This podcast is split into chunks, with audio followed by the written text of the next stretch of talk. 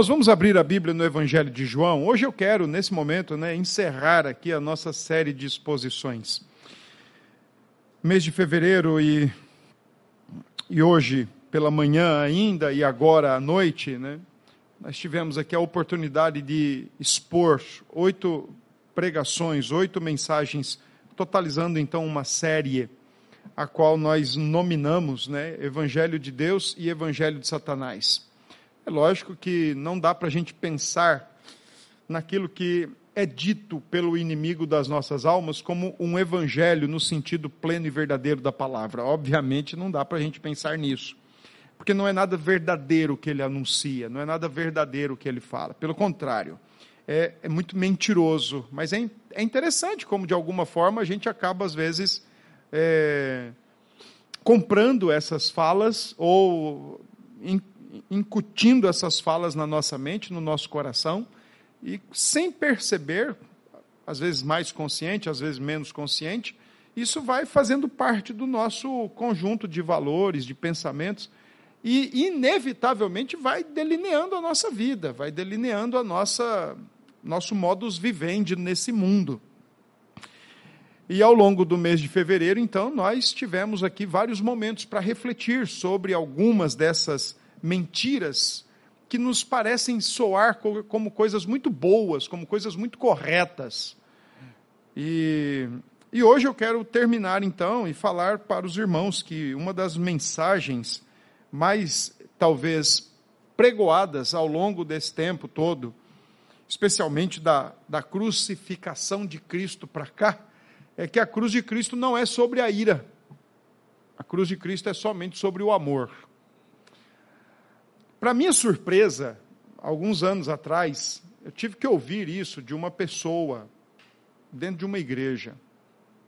E a pergunta dela foi a seguinte: Pastor, eu quero entender por que que homossexualismo ainda é pecado, uma vez que Cristo já veio e já morreu na cruz. Por que que continua sendo pecado isso? Cristo já não morreu na cruz? Então, por que, que ainda nós deveríamos falar em pecado e, especialmente, por que, que nós deveríamos falar em ira? Ou por que, que nós deveríamos falar em justiça de Deus, uma vez que nós já tivemos a cruz? Eu não ouvi isso na rua. Eu não ouvi isso numa conversa de amigos, conhecidos, eh, na fila de banco. Eu ouvi isso dentro de uma igreja por parte de pessoas que se dizem, que se diziam, pelo menos, é, crentes convictos. Por quê? que eu tenho que ainda acreditar que o homossexualismo é pecado depois da cruz de Cristo?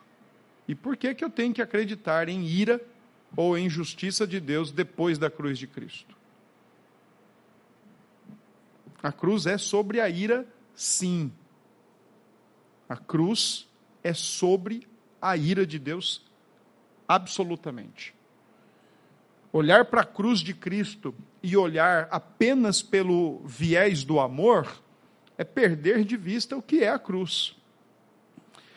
Aliás, né, olhar para a cruz de Cristo apenas pelo viés do amor, sem considerar o viés da justiça e da ira de Deus é não entender o amor de Deus. É tornar o amor de Deus leviano. É tornar o amor de Deus profano. É por isso que hoje, em nome do amor, tudo é válido, tudo é permitido. A pergunta que me foi feita há quatro anos atrás, dentro da igreja, como já compartilhei com os irmãos, é exatamente a mentalidade que rege a sociedade do nosso tempo. E falar que é pecado, ou falar sobre justiça, ou falar sobre ira, especialmente quando pessoas estão fazendo as coisas por amor, seja lá o que for, é uma incoerência com a modernidade do pensamento. Mas isso é uma rejeição frontal, uma rejeição cara com cara das, das principais verdades da Escritura. é tornar o amor de Deus leviano, profano e permissivo. É tornar o amor de Deus permissivo. Um amor que tolera tudo.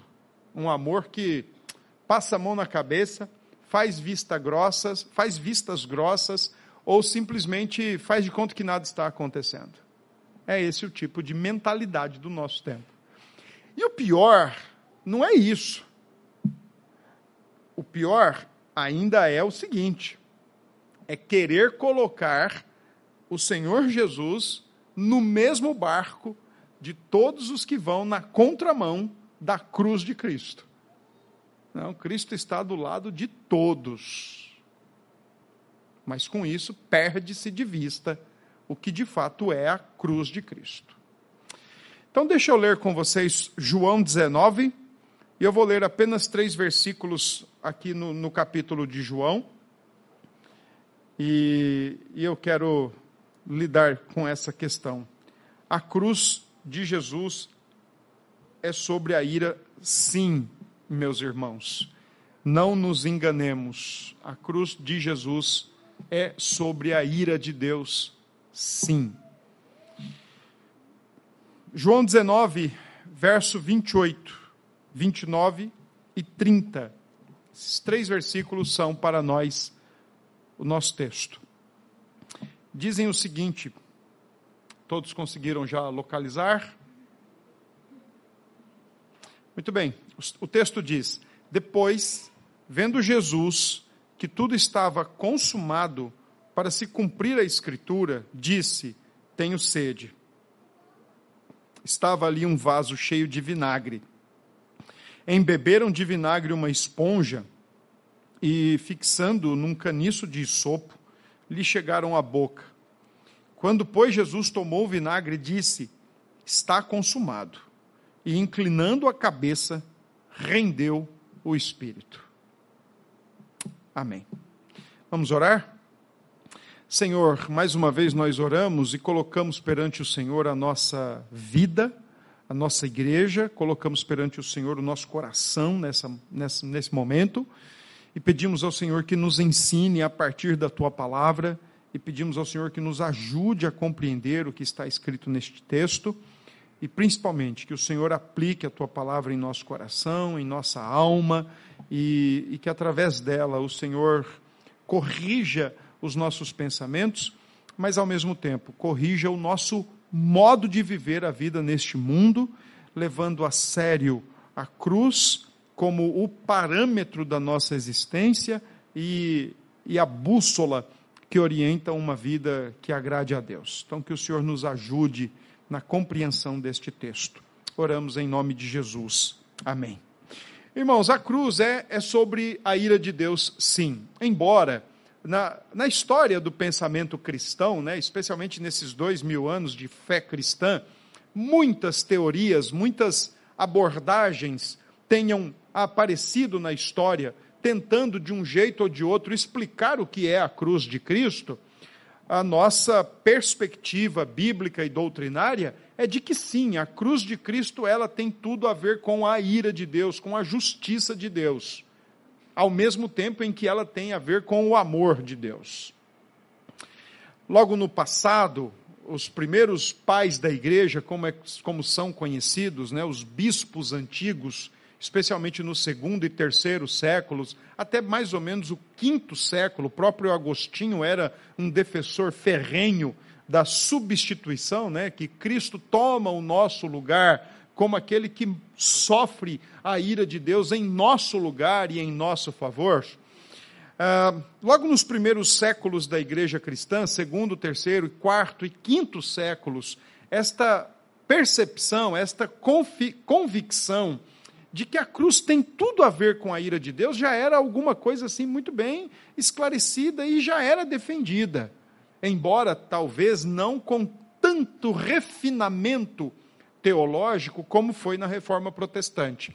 Mas, mas não foram os reformadores que inventaram, ou não foram os reformadores que criaram essa perspectiva de que Cristo na cruz toma o nosso lugar e nos substitui na cruz, aquilo que era para nós, ele vai lá e assume o nosso lugar e recebe toda a ira de Deus sobre a sua vida. Não foram os reformadores que, que criaram isso, os reformadores, sim, refinaram isso. As muitas teorias que tem sobre o, o assunto da cruz acabam sendo, obviamente, fator que complica um pouco a nossa perspectiva.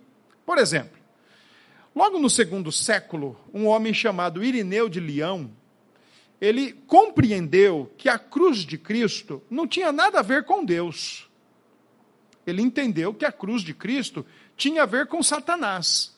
Então, na perspectiva dele, Cristo está morrendo na cruz, mas não pagando algo que era devido à justiça de Deus, mas algo que era devido a Satanás. Então ele está fazendo ali aquilo que Irineu chamou de teoria da recapitulação. Ele vai, paga o preço para Satanás e agora Satanás liberta os escravos, que são os homens. Embora não seja teólogo, ou embora não fosse teólogo, mas um bom literário e um bom apologeta, C.S. Lewis vai nessa pegada de acreditar que Deus, através de Cristo, está pagando o preço a Satanás para que ele liberte pessoas. Quem já assistiu o feiticeiro, a feiticeira, o leão e o guarda-roupa, então já percebem logo de cara que aquele sacrifício da pedra é exatamente isso.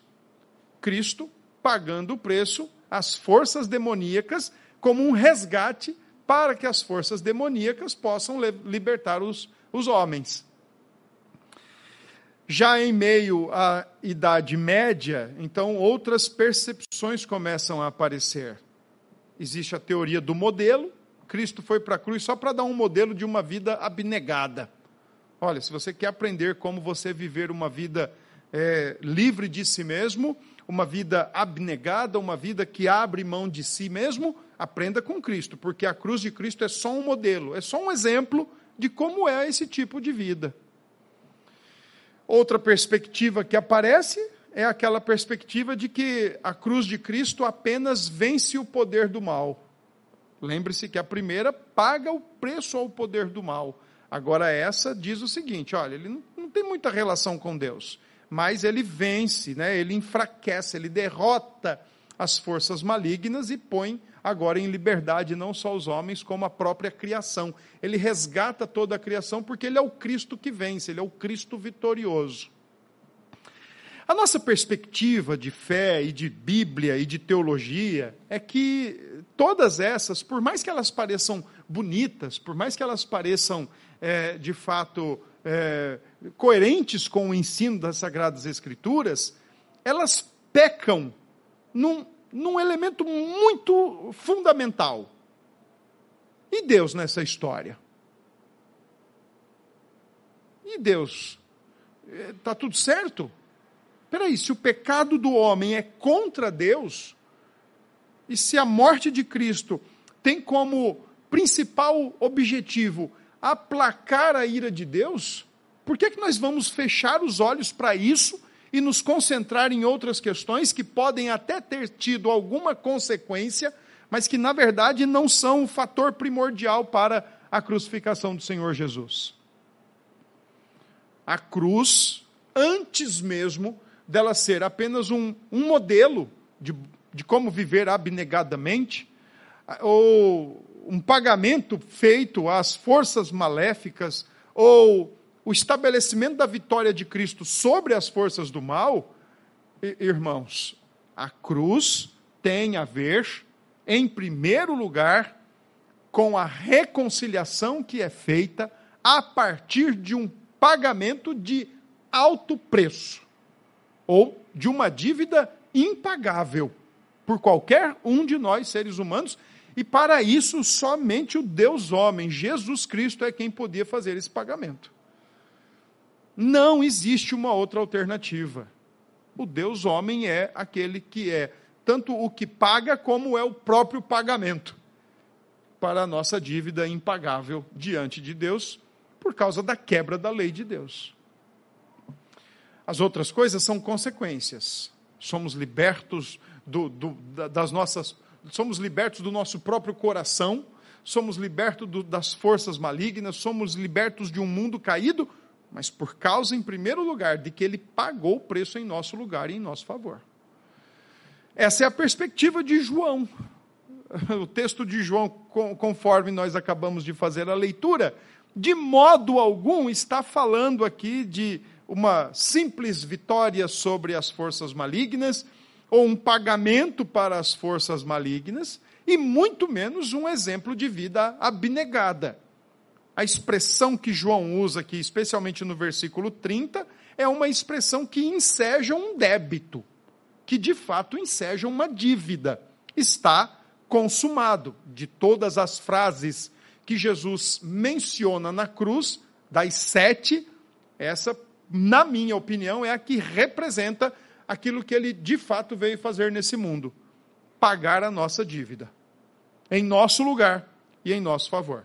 Interessante é que em Romanos capítulo 5, verso 8, o apóstolo Paulo, naquele contexto de justificação, ele diz: Olha, que Deus prova o seu amor para conosco, tendo Cristo morrido por nós.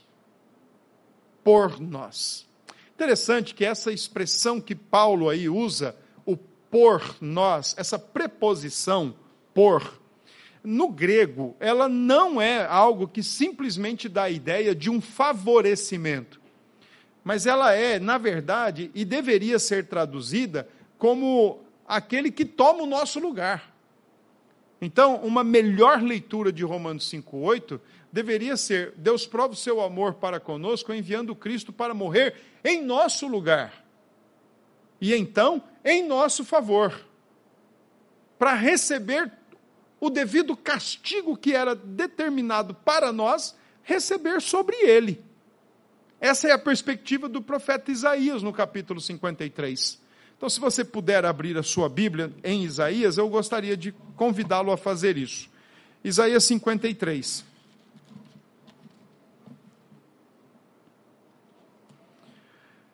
Isaías 53 é um dos cânticos do servo sofredor. Isaías tem quatro textos, especialmente quatro passagens específicas. Isaías 42, Isaías 49, Isaías 50 e Isaías 53. Esses quatro textos são textos que estão especificamente tratando do sofrimento do Filho de Deus. São conhecidos como cânticos do servo sofredor. E eu quero chamar a atenção de vocês para o versículo 7, no capítulo 53, quando Isaías diz assim: Ele foi oprimido e humilhado, mas não abriu a boca. Como cordeiro foi levado ao matadouro, e como ovelha muda perante os seus tosqueadores, e ele não abriu a boca. Como cordeiro ele foi levado, como ovelha não abriu a sua boca perspectiva de Isaías é essa: ele é o sacrifício. Ele é aquele que se entrega, mas ele também é o sacrifício. Interessante é que Isaías está tendo uma visão. O cântico do, do texto de 53, do capítulo 53 de Isaías, é uma visão que o profeta está tendo com uma riqueza de detalhes há aproximadamente oito séculos antes da crucificação de Cristo.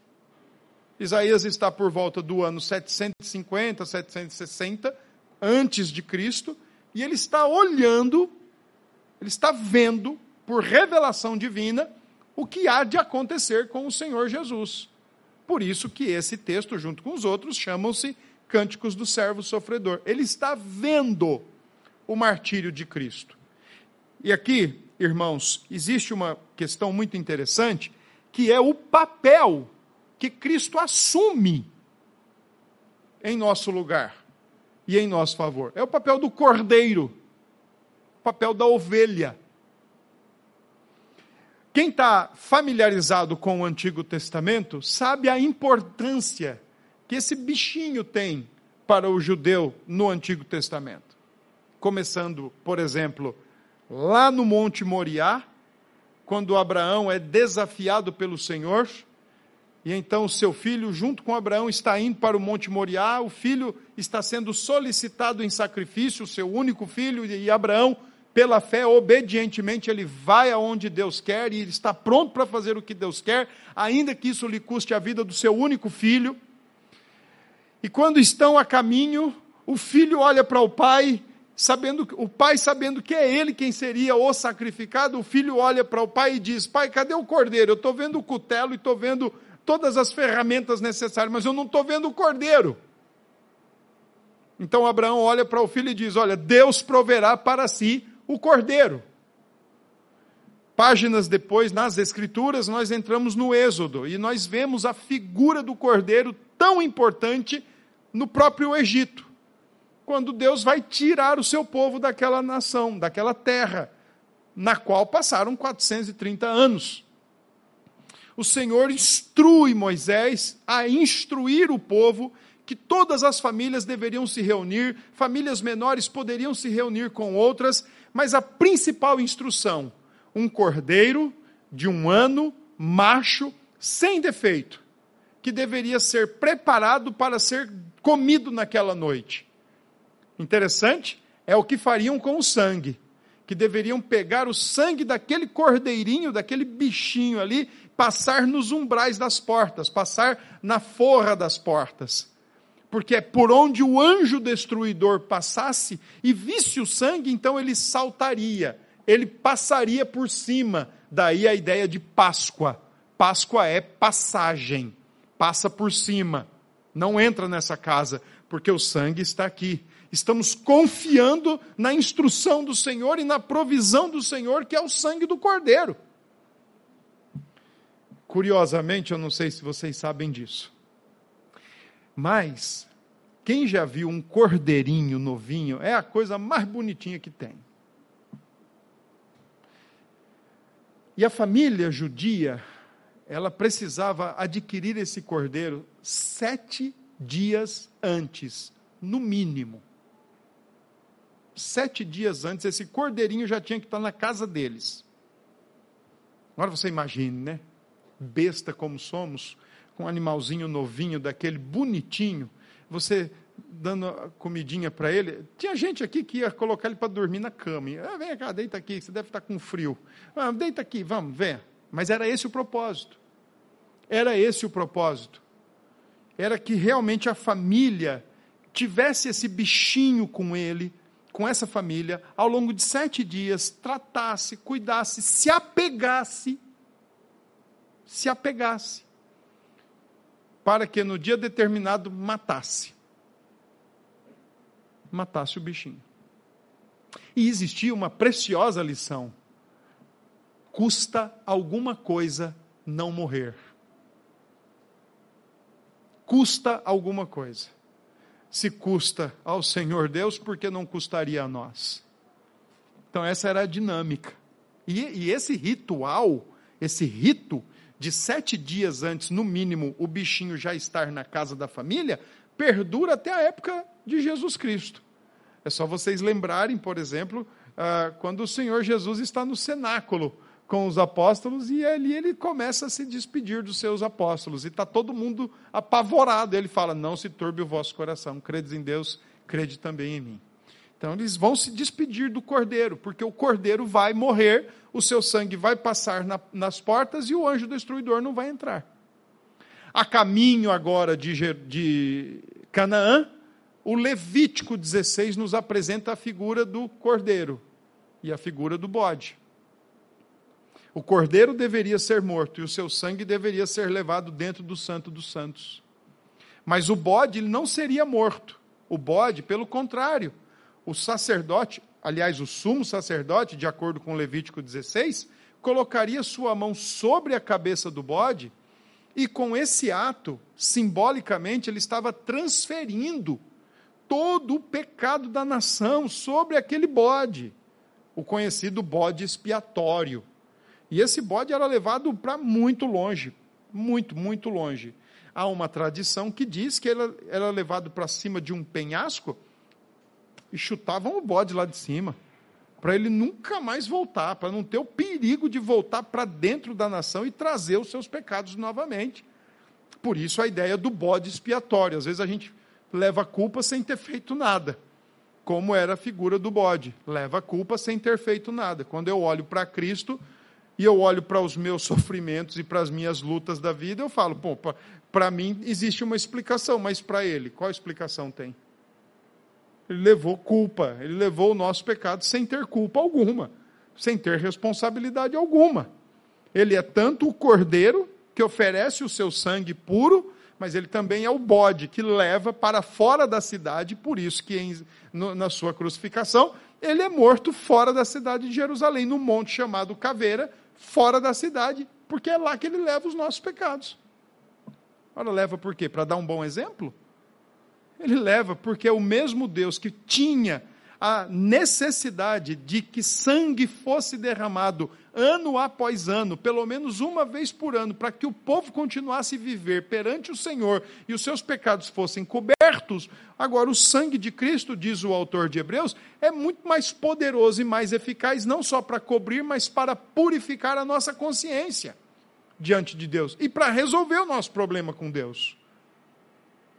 Chegamos então em Isaías, quando Isaías usa então a expressão, ele foi como cordeiro levado e como ovelha perante os seus tosqueadores e não abriu a boca, o que é que Isaías tem em mente?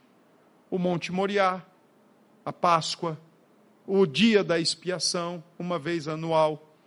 Isaías está entendendo que o que vai acontecer na cruz é alguém que, a semelhança de um cordeiro, a semelhança de uma ovelha, vai morrer não vai abrir a sua boca, porque de fato tem um problema para ser resolvido. Problema esse que nenhum de nós poderíamos resolver.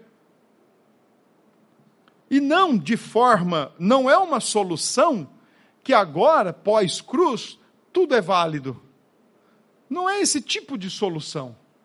Não é um tipo de solução que agora torna o Senhor Deus permissivo que torna o Senhor Deus leniente, leviano com as coisas da humanidade. Pelo contrário, resolve o problema daqueles que são dele. E resolve o problema daqueles que creem nele. Porque essa é a mensagem de Paulo em Efésios. Olha, vocês estavam mortos em seus delitos e pecados. Estavam debaixo do poder das trevas, debaixo da, da vontade da carne e dos pensamentos, estavam sendo conduzidos pela perspectiva de vida mundana, Resumindo, vocês estavam debaixo da ira de Deus. O que é que Paulo está querendo dizer por aí? Efésios 2:3. E éramos por natureza filhos da ira de Deus. O que é que Paulo está dizendo com isso? Nada mais, nada menos, Paulo está dizendo que todo ser humano quando nasce, quando vem ao mundo, ele já vem debaixo da ira de Deus. É ser humano? É pecador já nasce debaixo da ira de Deus. É isso que Paulo está colocando. Então a cruz, irmãos, não foi pagamento de libertação para Satanás, não foi vitória tão somente sobre as forças maléficas, não foi um bom exemplo de abnegação.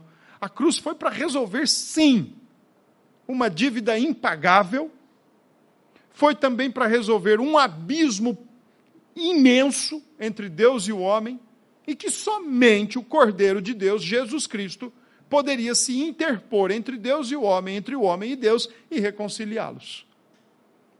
A cruz tem tudo a ver com a ira de Deus. Tanto é, voltando para o Evangelho de João, no Evangelho de João, o Senhor Jesus, ele faz algumas ele faz algumas afirmações sobre ele que são muito importantes. Ele usa uma expressão que é o, a expressão que vem lá do texto de Êxodo, o eu sou. Então, no Evangelho de João, Jesus, em alguns momentos, usando essa expressão, ele diz: Eu sou o pão da vida, eu sou a luz do mundo, eu sou a porta das ovelhas, eu sou o bom pastor, eu sou a ressurreição e a vida, eu sou o caminho, a verdade e a vida, e eu sou a videira verdadeira.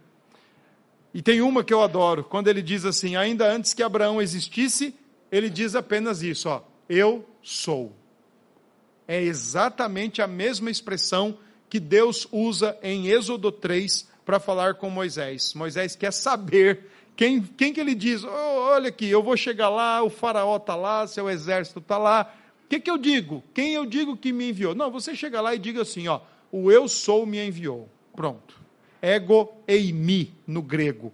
Essa expressão somente era aplicada ao Senhor Deus. É por isso que quando em João 8 Jesus diz eu sou para os judeus, eles pegam em pedras para apedrejá-lo e em paus para machucá-lo, para baterem nele. Porque ele está se colocando na mesma altura que Deus. Ele diz: ainda antes que Abraão existisse, eu sou. Então, eles entenderam rapidamente, eles falaram: opa, essa expressão aí só tem um que pode usar. Na frente deles estava o Deus encarnado, eles não entenderam. Eu sou. Só que o Evangelho de João começa a apresentar essas expressões de Jesus, eu sou, a partir do capítulo 6, porque até o capítulo 5, a perspectiva é quem é Jesus e por isso então os testemunhos das pessoas que estão olhando para Jesus. E a que mais me interessa nesse momento, para mostrar aos irmãos, é a perspectiva que está em João capítulo 1, verso 29. Então, se você puder olhar o texto aí, eu vou agradecê-lo. E agradecê-la. João capítulo 1, verso 29. João Batista, mais uma vez, dá testemunho de quem é o Senhor Jesus. Só no capítulo 1 do Evangelho de João, nós temos Jesus sendo identificado como Rabi, como Messias, como Cristo, como Filho de Deus, como Rei de Israel, versículo 49, e até mesmo como Filho do Homem, verso 51, o Filho do Homem de Daniel, aquele que vem para vencer. Mas veja o que João Batista fala sobre ele. No dia seguinte, viu João a Jesus, que vinha para ele e disse: Eis o Cordeiro de Deus que tira o pecado do mundo. O que é que João tem em mente quando ele usa essa expressão? Eis o Cordeiro de Deus.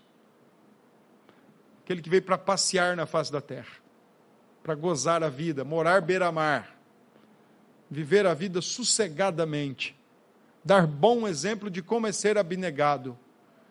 Não ele é o Cordeiro de Deus que veio para levar sobre si o pecado do homem, mas ele é também o Cordeiro de Deus que veio para sofrer sobre si a ira justa de Deus, ainda que não tivesse nenhum pecado. Então a perspectiva de João Batista é: ele é o Cordeiro de Deus, que leva pecados para, para levar a culpa, embora não tenha, e por levar a culpa, mesmo não tendo, recebe a ira de Deus sobre a sua vida.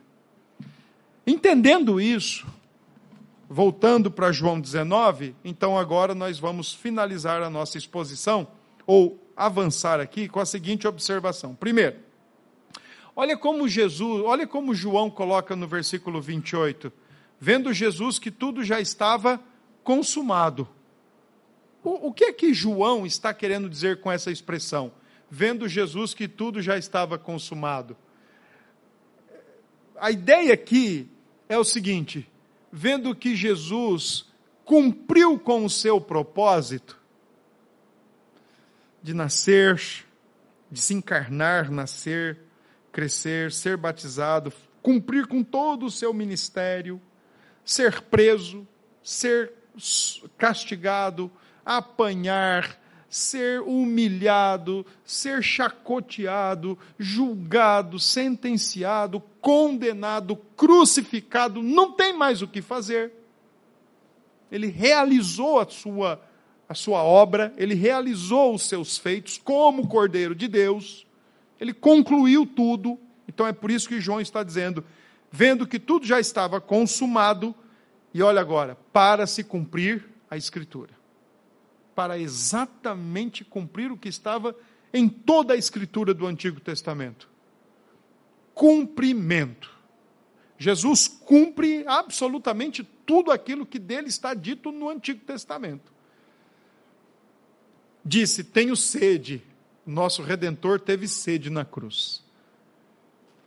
E diferentemente da primeira bebida que foi dada a ele, uma mistura de vinagre com fel, o que, que era na época uma espécie de alucinógeno para amenizar a sua dor, e ele rejeita, essa bebida que lhe é dada, que diz o texto no versículo 29 que é apenas vinagre, vinagre numa esponja e ele aceita, essa, essa segunda bebida aqui, esse segundo, é, essa segunda substância para aliviar um pouco a sua sede, é exatamente não para retirar a sua consciência e ele não sentir dor, mas é exatamente o contrário. Aqui é para dar-lhe mais um pouco de resistência, para ele sentir mais dor. Então, se vocês já leram os evangelhos, como eu penso que sim, em Mateus, por exemplo, em primeiro lugar é oferecido um tipo de bebida para o Senhor. Quando ele diz, tenho sede. Por duas vezes o Senhor reclama de sede. Ele, ele reclama por água. E na primeira, é dado a ele uma mistura que, quando ele percebe que é aquilo, que era também muito comum na época, dar para aqueles que eram crucificados, para aliviar, para atenuar, né, de forma alucinógena, né, anestésica, atenuar um pouco as dores, e ele não aceita, porque ele tem que estar consciente na cruz. E ele tem que estar consciente de quê? De que ele está fazendo o papel de cordeiro de Deus, levando sobre si a ira de Deus, por levar sobre ele o nosso pecado, por tomar o nosso lugar e sofrer aquilo que era para nós.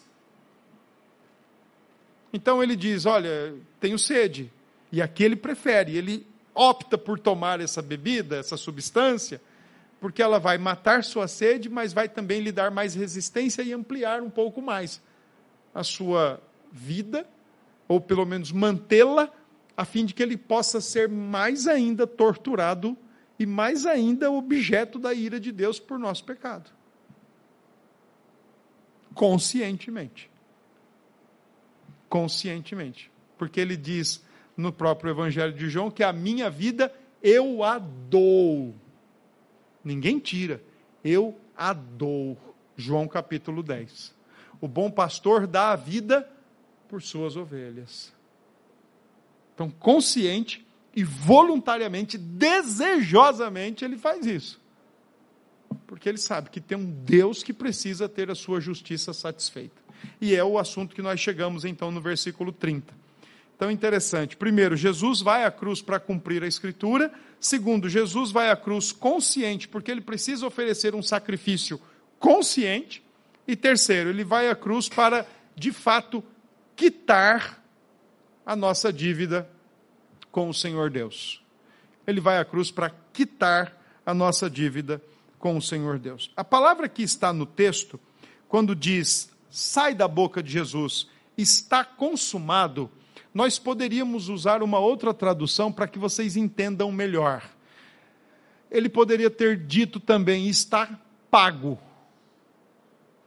Ou está quitado. Eu, particularmente, prefiro essa. Está quitado. Interessante é que a palavra grega que está aí no texto, em alguns papiros, em algumas escrituras do passado, especialmente formas de recibos, é, foram encontrados exatamente este mesmo verbo, em recibos de impostos da época, significando está totalmente pago. Sabe quando você compra um carro, você ganha junto com aquele carro um livro com algumas páginas, pelo menos 60, 50, 48 páginas? Já leram esse livro? Todo mês você tem que ler esse livro. Sabem do que eu estou falando, né? Quando você chega ali nas faltando as três últimas páginas, aí vem uma mensagem extremamente animadora. Olha, você está perto de terminar o seu livro. Aí você fala, puxa vida, que bênção. E quando você paga a última, quando você lê a última página, está quitado. Está consumado. Está quitado, está consumado. É isso que Jesus está gritando. Ou é isso que ele está proferindo na cruz. Está pago, está quitado. Se você quer entender o que ele está dizendo, Paulo nos ajuda. Então, abra a tua Bíblia em Colossenses e você vai entender o que é que Paulo diz.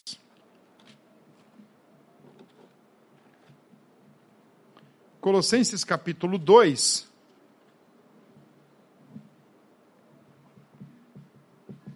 E o verso 13 em diante. Vamos lembrar que Colossenses é uma das cartas de Paulo que ele se preocupa em defender quem é Cristo e o que ele faz. Então, o apóstolo Paulo, na carta aos Colossenses, ele está preocupado em defender a superioridade e a suficiência de Cristo. Cristo é maior do que tudo e do que todos, e crer em Cristo é suficiente. O que ele é e o que ele faz são suficientes para nós. É bom lembrar que Colossenses é uma, é uma igreja do primeiro século que Paulo não foi o responsável por sua plantação, por sua existência. Ao que tudo indica, foi uma outra pessoa que, res, que é responsável pela existência da igreja de Colossos. Então, Paulo está escrevendo essa carta depois que ele, na prisão, é informado de que alguns colossenses estão sendo assediados por um tipo de heresia que mistura um monte de coisa, uma salada de erros, como a do nosso tempo. Nós somos crentes que creem na graça, mas como falei hoje de manhã, acreditamos ao mesmo tempo que se nós não fizermos nada, Deus não nos ajuda. Deus ajuda quem se ajuda. É, é uma salada de misturas a nossa mente que a gente não para para pensar e criticar biblicamente. Então, nesse ponto, Paulo, quando escreve esta carta, ele está dizendo para os seus leitores: olha, por favor, não, não se voltem para calendário, não se voltem para alguns tipos de comida ou bebida, achando que vão ser mais ou menos santos. Não, não se voltem para erros do passado. Cristo é superior e suficiente. E nos versículos 13 em diante, olha o que Paulo diz: E a vós outros, que estáveis mortos pelas vossas transgressões e pela incircuncisão da vossa carne, vos deu vida juntamente com Ele, perdoando todos os nossos delitos. Vos deu vida juntamente com Ele. O Senhor Deus nos dá vida juntamente com Cristo, perdoando todos os nossos delitos, por causa de Cristo. Perdoando todos os nossos delitos não é esquecendo pecados nossos. E, e, e muito menos deixando para lá. E tampouco fazendo vistas grossas. Ou se tornando um Deus leviano para conosco. Mas é perdoando os nossos pecados. Perdoar é uma promessa de que nunca mais vai trazer o pecado à tona. Deus mesmo diz na palavra da aliança: olha, jamais me lembrarei dos pecados de vocês. É uma promessa por mais que tenhamos feito contra ele, jamais me lembrarei de você, do pecado de vocês. Por quê? Porque agora tem o sangue de Cristo. E no versículo 14, depois de afirmar o perdão de todos os pecados, ou de todos os nossos delitos, então vem o versículo 14: tendo cancelado o escrito de dívida que era contra nós, e que constava de ordenanças, o qual nos era prejudicial, removeu-o inteiramente encravando na cruz. É por isso que Cristo grita na cruz: está pago, está consumado, porque tinha de fato algo que arrogava e pesava sobre os nossos ombros. Nós somos devedores, mas nós não somos devedores a Satanás. Nós não somos devedores à ética moral do nosso tempo. Nós somos devedores ao próprio Deus. E o escrito de dívida que era contra nós era da própria lei de Deus. Olha, você quebrou a lei, então você está em débito. E aqui, meus queridos irmãos, não é uma, uma, um escrito de dívida de alguns poucos reais ou de alguns mil milhares de reais. Mas aqui é uma dívida eterna, que nós não teríamos a menor condição de pagar. Semelhante àquela que está na parábola do credor incompassivo. O rei manda buscar o, todos aqueles que tinham que prestar contas e vem entre eles um que tinha uma dívida impagável. E ele diz para o rei: Olha, sê paciente comigo, sê misericordioso comigo e tudo te pagarei. Tá bom, está perdoado. Não precisa nem pagar nada, você está perdoado. Sai dali, ele encontra alguém que lhe devia muito, mas muito menos, muito menos totalmente pagável. E ele diz: olha, se você não me pagar até a última, até o último centavo, você vai ficar preso. E enquanto não me pagar, você vai ficar preso. o que que essa parábola ensina? Que a gente não deve banalizar o perdão de Deus. Principalmente quando pessoas pecam contra nós, porque o que a gente fez contra Deus é muito maior do que os outros fazem conosco. O que a gente faz contra Deus, ou o que nós fizemos contra Deus, é muito maior do que alguém que pisou no nosso pé. Esse é o, esse é o ponto da parábola. Né? Era uma dívida impagável. Então, a, a crucificação de Cristo, ela tem por objetivo primário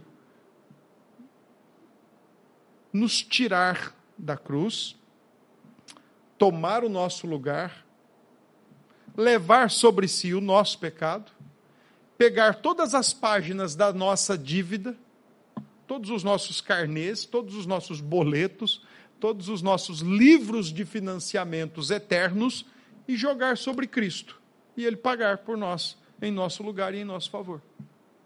De modo a gritar na cruz: está pago. Não deve mais nada. Não deve mais nada. Só que tem um detalhe, meus irmãos. Isso não é para todos. Isso é para aqueles que o Senhor Deus escolheu desde a eternidade.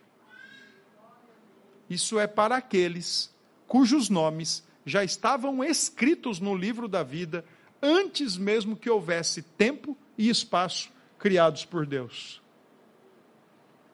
O Apocalipse 13 ensina que o livro da vida, o livro dos eleitos de Deus, por graça e por misericórdia de Deus, e não porque são bonzinhos ou melhores do que qualquer um, esse livro já estava escrito antes da fundação do mundo. Então você consegue imaginar a seguinte cena? E imaginar nesse ponto é um bom serviço à nossa teologia. O Deus Pai fala para o Deus Filho: eu preciso de alguém para uma tarefa árdua. Que tarefa? Ser humilhado diante dos homens e ser humilhado por causa dos homens e morrer numa cruz, sem ter culpa alguma. Ser considerado o pior dos piores, morrer numa cruz sem ter culpa alguma, mas morrer por esses que estão no livro da vida. E então o Senhor Jesus diz: Eis-me aqui, envia-me a mim. Porque o sumo sacerdote, lá no Antigo Testamento, quando apresentava o cordeiro para levar o pecado da nação uma vez por ano, ele apresentava esse cordeiro pela nação e ele orava pela nação. Do mesmo modo, o nosso sumo sacerdote Jesus Cristo, que é tanto aquele que intercede, como também é o próprio sacrifício, ele se entrega pela igreja e ele intercede pela igreja o tempo todo. De modo que quando o texto de Romanos diz: Quem intentará acusação contra os escolhidos de Deus? É Deus quem os justifica. Quem vai fazer Deus mudar de ideia? Quem vai chegar diante de Deus e dizer: Olha, está vendo ali aquela irmã que é lá da igreja Filadélfia? Olha o testemunho dela, vamos. Ela não pode mais continuar, ela é devedora. E o texto de 1 João diz que o justo advogado está junto ao Pai para interceder pelos seus. É Cristo. Epa, por essa aí eu já paguei. Está aqui os sinais. Mas pagou para quem? Para o próprio Deus, o justo juiz, o juiz santo, que foi afrontado e ofendido pelo pecado da humanidade. Querer, portanto, validar a cruz de Cristo para que todo tipo de pensamento, ações, palavras e modo de viver nesse mundo agora seja a chancela para tudo e todos, é uma tremenda de uma besteira. Aliás, é uma tremenda de uma mentira. Porque assim como antes da cruz, a homossexualidade e qualquer outro tipo de prática e qualquer outro tipo de comportamento não avalizado pela Escritura era pecado, depois da cruz continua sendo. Depois da cruz continua igualmente sendo. Porém, existe um detalhe muito importante: que eu e você, antes da cruz, nós podíamos ser qualquer coisa. Mas agora, pós-cruz, a palavra de Deus nos garante e nos ensina categoricamente, veementemente, que a todos quantos o receberam, deu-lhes o poder de serem feitos filhos de Deus. Já não mais alvos da ira de Deus, já não mais objetos da ira de Deus, porque essa ira, que tem tudo a ver com a cruz de Cristo, e a cruz é a provisão lá do Monte Moriá, o Deus que provê para si um cordeiro, pronto, está resolvida. Isso me faz lembrar do encontro de Esaú com Jacó. Jacó, o malandro, aquele que fez o que fez e deixou seu irmão, ó, extremamente chateado, extremamente irado. E a mãe, cupincha de Jacó, Jacó, meu filho, é o seguinte, olha, melhor você... E Jacó vai, faz sua vida e tem suas mulheres agora, tem seus filhos e resolve voltar para ver seu irmão. Curioso no texto de Gênesis é que o, o, o, o Jacó não sabe ainda como é que o irmão está, se ele está ou não irado, se ele está ou não bravo. Então o que é que Jacó começa a fazer? Começa a mandar presentes. Manda ali umas réstias, manda ali umas réis, né? Manda ali uns boi, manda ali umas, umas cabrinhas, uns bodezinhos, e vai aplacando Esaú até que quando eles se encontram, Esaú já está todo calmo, sereno e tranquilo, como acabamos de cantar, e rompem num abraço fraterno e amoroso. Agora os irmãos estão juntos de novo. Agora vamos imaginar, sabendo nós que temos um Deus irado conosco, vamos mandar o que para aplacar a sua ira? Não temos o que mandar. Então ele mesmo manda o filho dele para aplacar a sua ira, para que nós possamos ser abraçados por ele ser adotados por Ele. O filho experimenta ruptura com o pai, para que nós possamos ter comunhão. O filho experimenta justiça, a ira, para que nós possamos desfrutar do amor de Deus.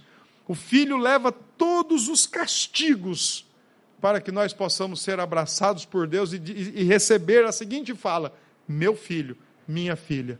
Porque a cruz tem a ver com ira, sim não adianta nós olharmos para a cruz e dizer, olha, a cruz é a expressão do amor de Deus. Ok, está certo.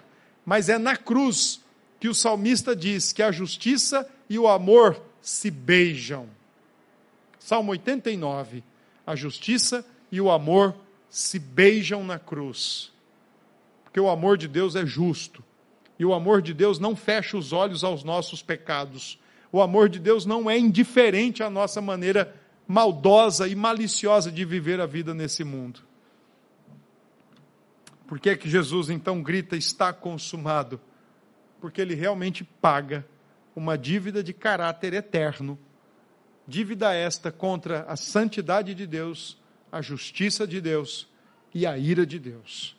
A cruz tem tudo a ver com a ira. Portanto, meus queridos irmãos, a gente não pode perder de vista jamais que a graça que nós desfrutamos não foi de graça, foi paga. A gente não pode perder de vista jamais que o fato de sermos amados por Deus um dia não significou que tenhamos sido objetos da sua ira. E se hoje somos amados por Deus e queridos por Deus, nem sempre foi assim. E se hoje também pudermos a, a alimentar o certo, certas convicções, a principal que deveríamos alimentar é e entender é a seguinte: aquela cruz era o nosso lugar por merecimento, por justo merecimento, por devido merecimento. A cruz era para nós, para todos nós independente de faixa etária, independente de qualquer coisa, a cruz era para nós. Aliás, a cruz era o melhor para nós. Mas ela foi para Cristo. Cristo tomou o nosso lugar em nosso favor. E quando a gente às vezes olha para a cruz como sendo apenas uma forma de Deus nos favorecer, a gente também perde de vista a justiça de Deus. Por isso que eu penso e estou convicto, a cruz de Cristo, ela deve em primeiro lugar ser compreendida pela perspectiva da substituição. Deus assim quis que o Filho de Deus tomasse o nosso lugar e nos favorecesse e tornasse Deus favorável a nós por causa da cruz de Cristo. Meus queridos irmãos, vocês acham mesmo que nós sofremos nesse mundo? Vocês acham mesmo que nós temos problemas nesse mundo? Vocês acham mesmo que nós temos dificuldades intermináveis e insuperáveis nesse mundo? Crentes em Cristo, como alegamos ser? Vocês acham mesmo que andar com Cristo nesse mundo é custoso, é difícil, é complicado, é luta e é perseguição e sei lá mais o quê? Pare por um instante e imagine sem isso, sem Cristo. Pare por um instante e tente, faça um esforço para imaginar sem Cristo. Faça um instante esse exercício. Como seria a sua vida sem Cristo? Tendo que, além de lidar com todas as coisas que lidamos dia após dia, ainda lidar com a certeza de que algo pior estaria por vir. Tente imaginar isso. Está consumado, bradou o Senhor Jesus. E o texto termina dizendo: inclinando a cabeça, rendeu o espírito. Em outras palavras, entregou a sua vida em nosso lugar e em nosso favor. Pagamento não foi a Satanás. Não foi para dar um bom exemplo e não foi para nos para vencer as forças do mal, mas foi para aplacar, satisfazer a justiça de Deus, a ira de Deus em nosso lugar e em nosso favor. Portanto, não acredite diferente disso. A cruz tem tudo a ver com a ira, mas ela também tem a ver com aquele que resolveu em nosso lugar e em nosso favor.